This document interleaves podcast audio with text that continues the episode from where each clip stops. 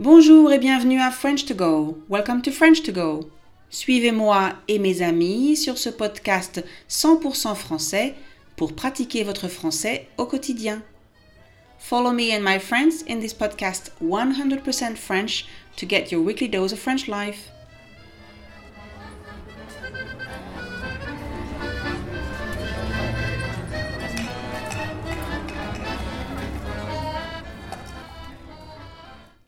Commençons par le commencement.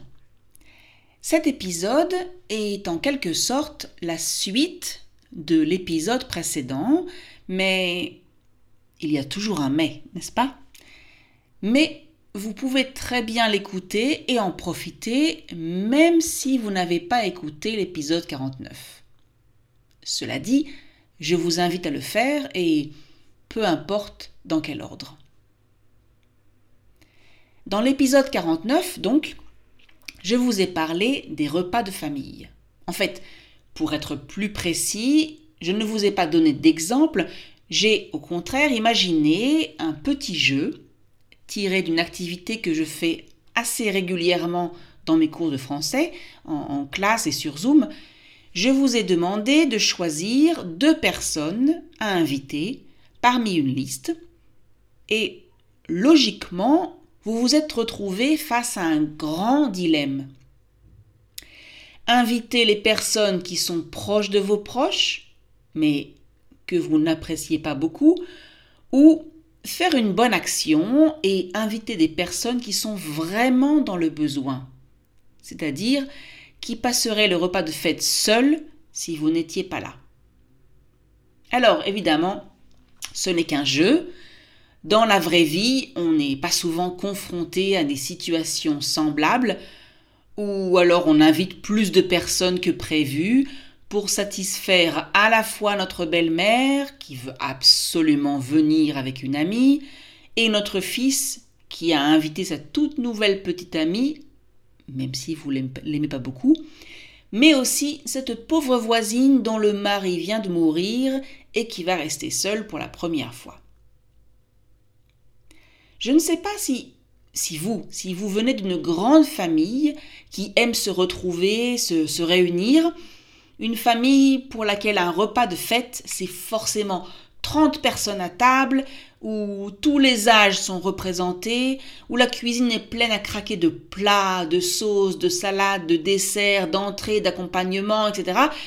Ou bien, si vous venez d'une petite famille, avec quelques enfants, quelques cousins, qui habite à l'autre bout de la France et que vous ne voyez donc que pour les grandes occasions, entendez par là les mariages et enterrements.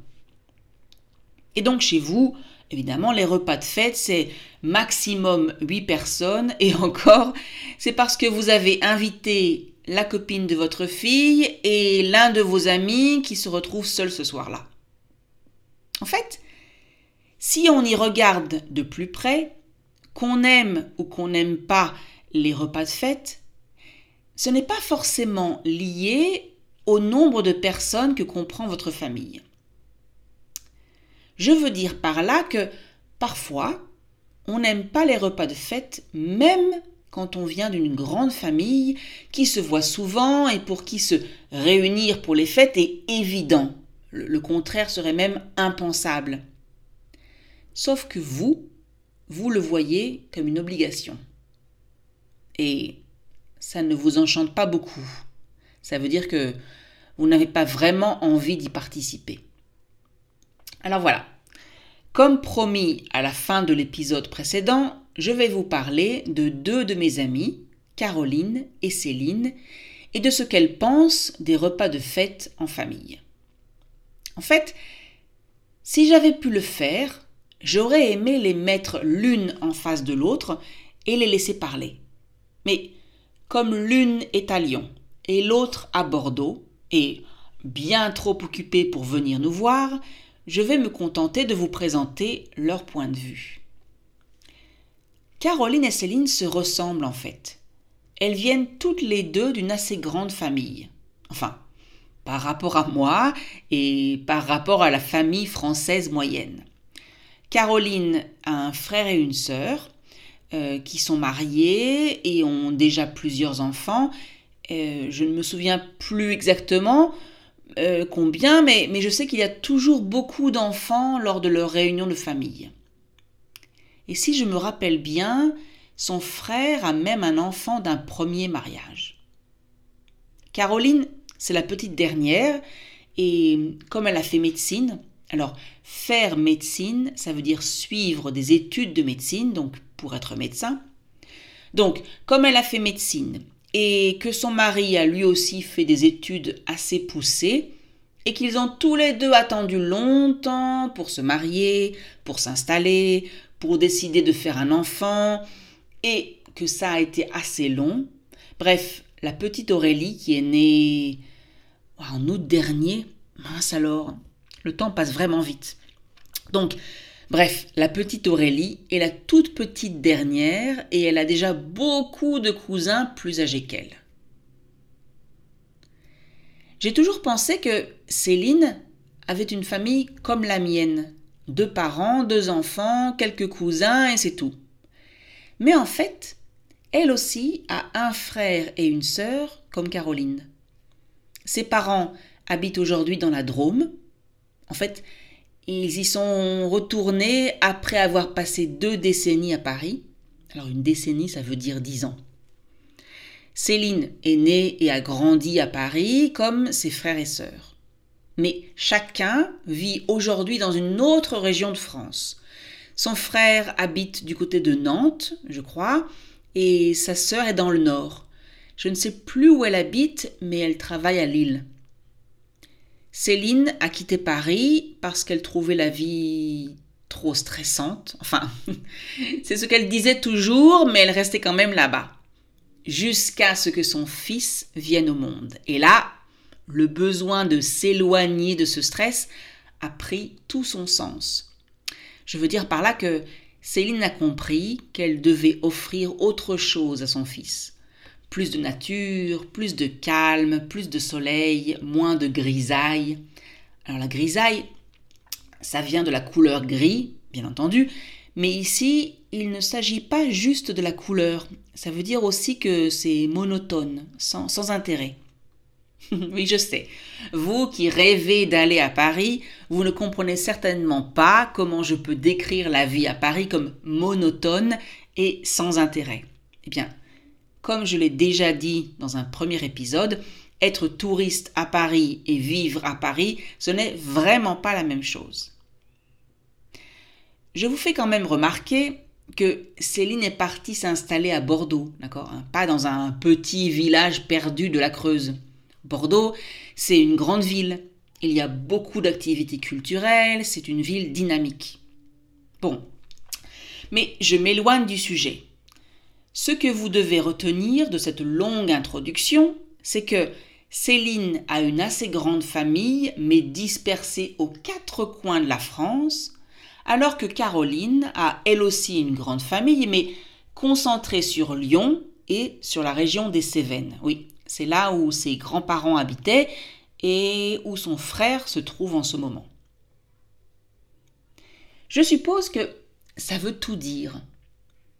Peut-être que, peut-être que vous ne serez pas d'accord avec moi, mais j'imagine que quand une famille est assez proche d'un point de vue géographique, d'accord, ou concentrée sur deux points géographiques, comme dans le cas de Caroline, ça veut dire que les membres sont unis. Si vous vous installez à l'autre bout de la France, loin de vos parents, de vos ancêtres, de vos frères et sœurs, etc., eh bien, j'imagine que ça ne vous dérange pas de les voir seulement occasionnellement. Je sais par exemple que Caroline a eu beaucoup de peine à s'installer à Lyon au départ. Mais il n'y avait pas d'autre solution si elle voulait faire médecine. Et puis elle a rencontré Stéphane, et voilà, c'est fait. Elle est à Lyon maintenant. Mais elle part en vacances dans la maison de ses grands-parents dès qu'elle peut. Et pour les repas de fête, bien sûr, ça c'est sûr, parce que ça c'est impensable, inimaginable pour Caroline de passer les fêtes loin de sa famille.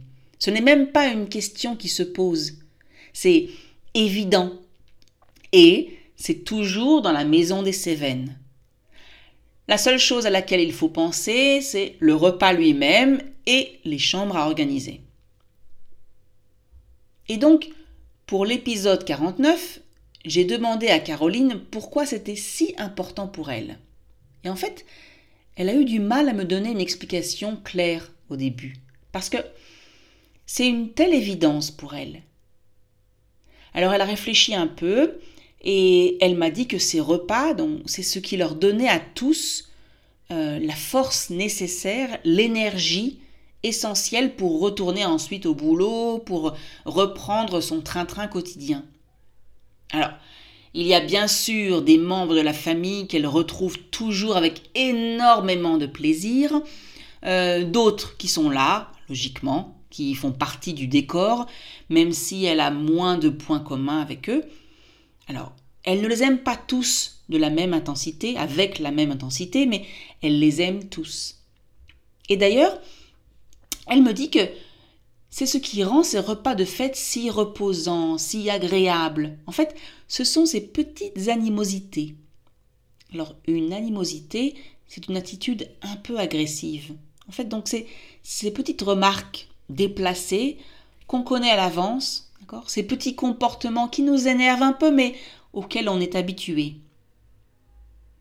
Elle me dit même qu'elle les attend tout autant que les embrassades, d'accord, quand tout le monde s'embrasse, euh, les sourires, les rires, les anecdotes, les souvenirs, euh, les sous-entendus, tout ce qui se dit à demi-mot. Alors dire à demi-mot, ça signifie que on n'a pas besoin de tout dire pour que les autres comprennent. Bref, pour Caroline, les grands repas de fête, avec tous les membres de la famille et ceux qui les rejoignent pour l'occasion, donc ces grands repas, c'est un élément essentiel, comme l'air qu'on respire. Céline, elle, est tout simplement moins tolérante par rapport aux remarques, à ses comportements déplacés, aux petites animosités.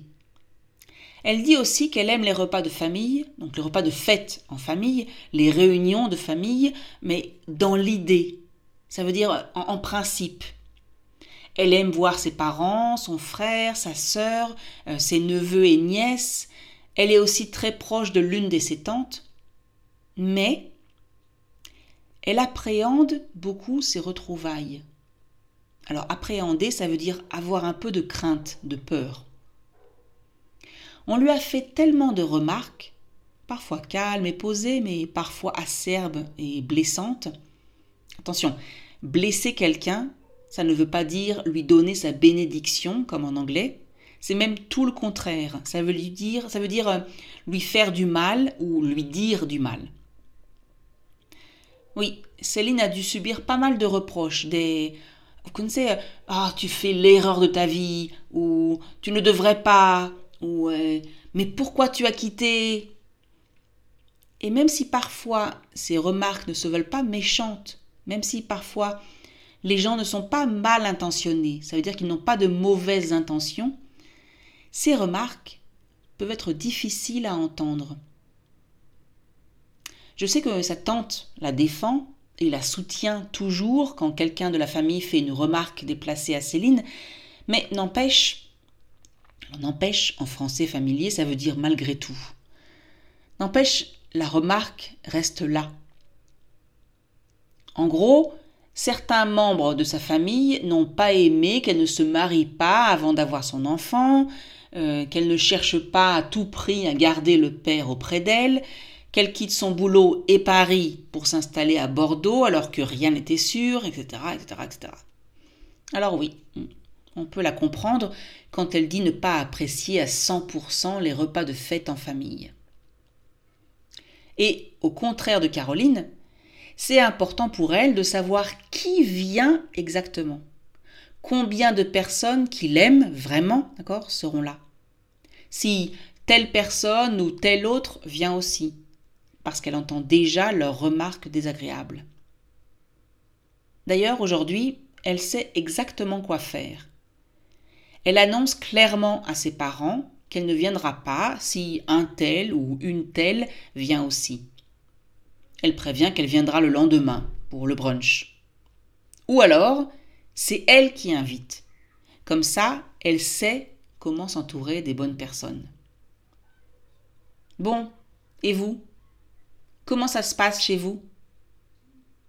Vous m'avez déjà dit qui vous inviteriez, enfin, surtout qui vous n'inviteriez pas dans mon petit jeu de la semaine dernière, mais dans la réalité, comment ça se passe? Est-ce que vous allez avec plaisir au repas de fête en famille? Est-ce que vous appréciez tout le monde? Ou au contraire, est-ce que vous appréhendez ces réunions? Est-ce que vous préférez passer les fêtes dans, dans votre famille proche avec juste euh, votre mari ou femme et vos enfants? Ou bien même avec des amis, tout simplement? Dites-moi tout dans les commentaires ou sur Facebook et Instagram.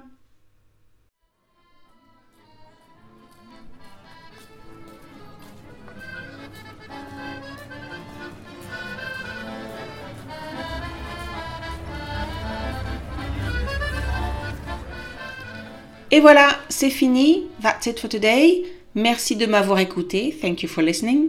Je vous rappelle que vous pouvez trouver la transcription et la traduction sur le site frenchcard.com. I remind you that you can find the transcription and the translation on the website frenchcard.com. Si vous avez aimé cet épisode, merci de laisser un commentaire, de cliquer sur like, de partager. If you like this episode, please leave a comment or review, click on like, rate, share. Merci beaucoup. À bientôt.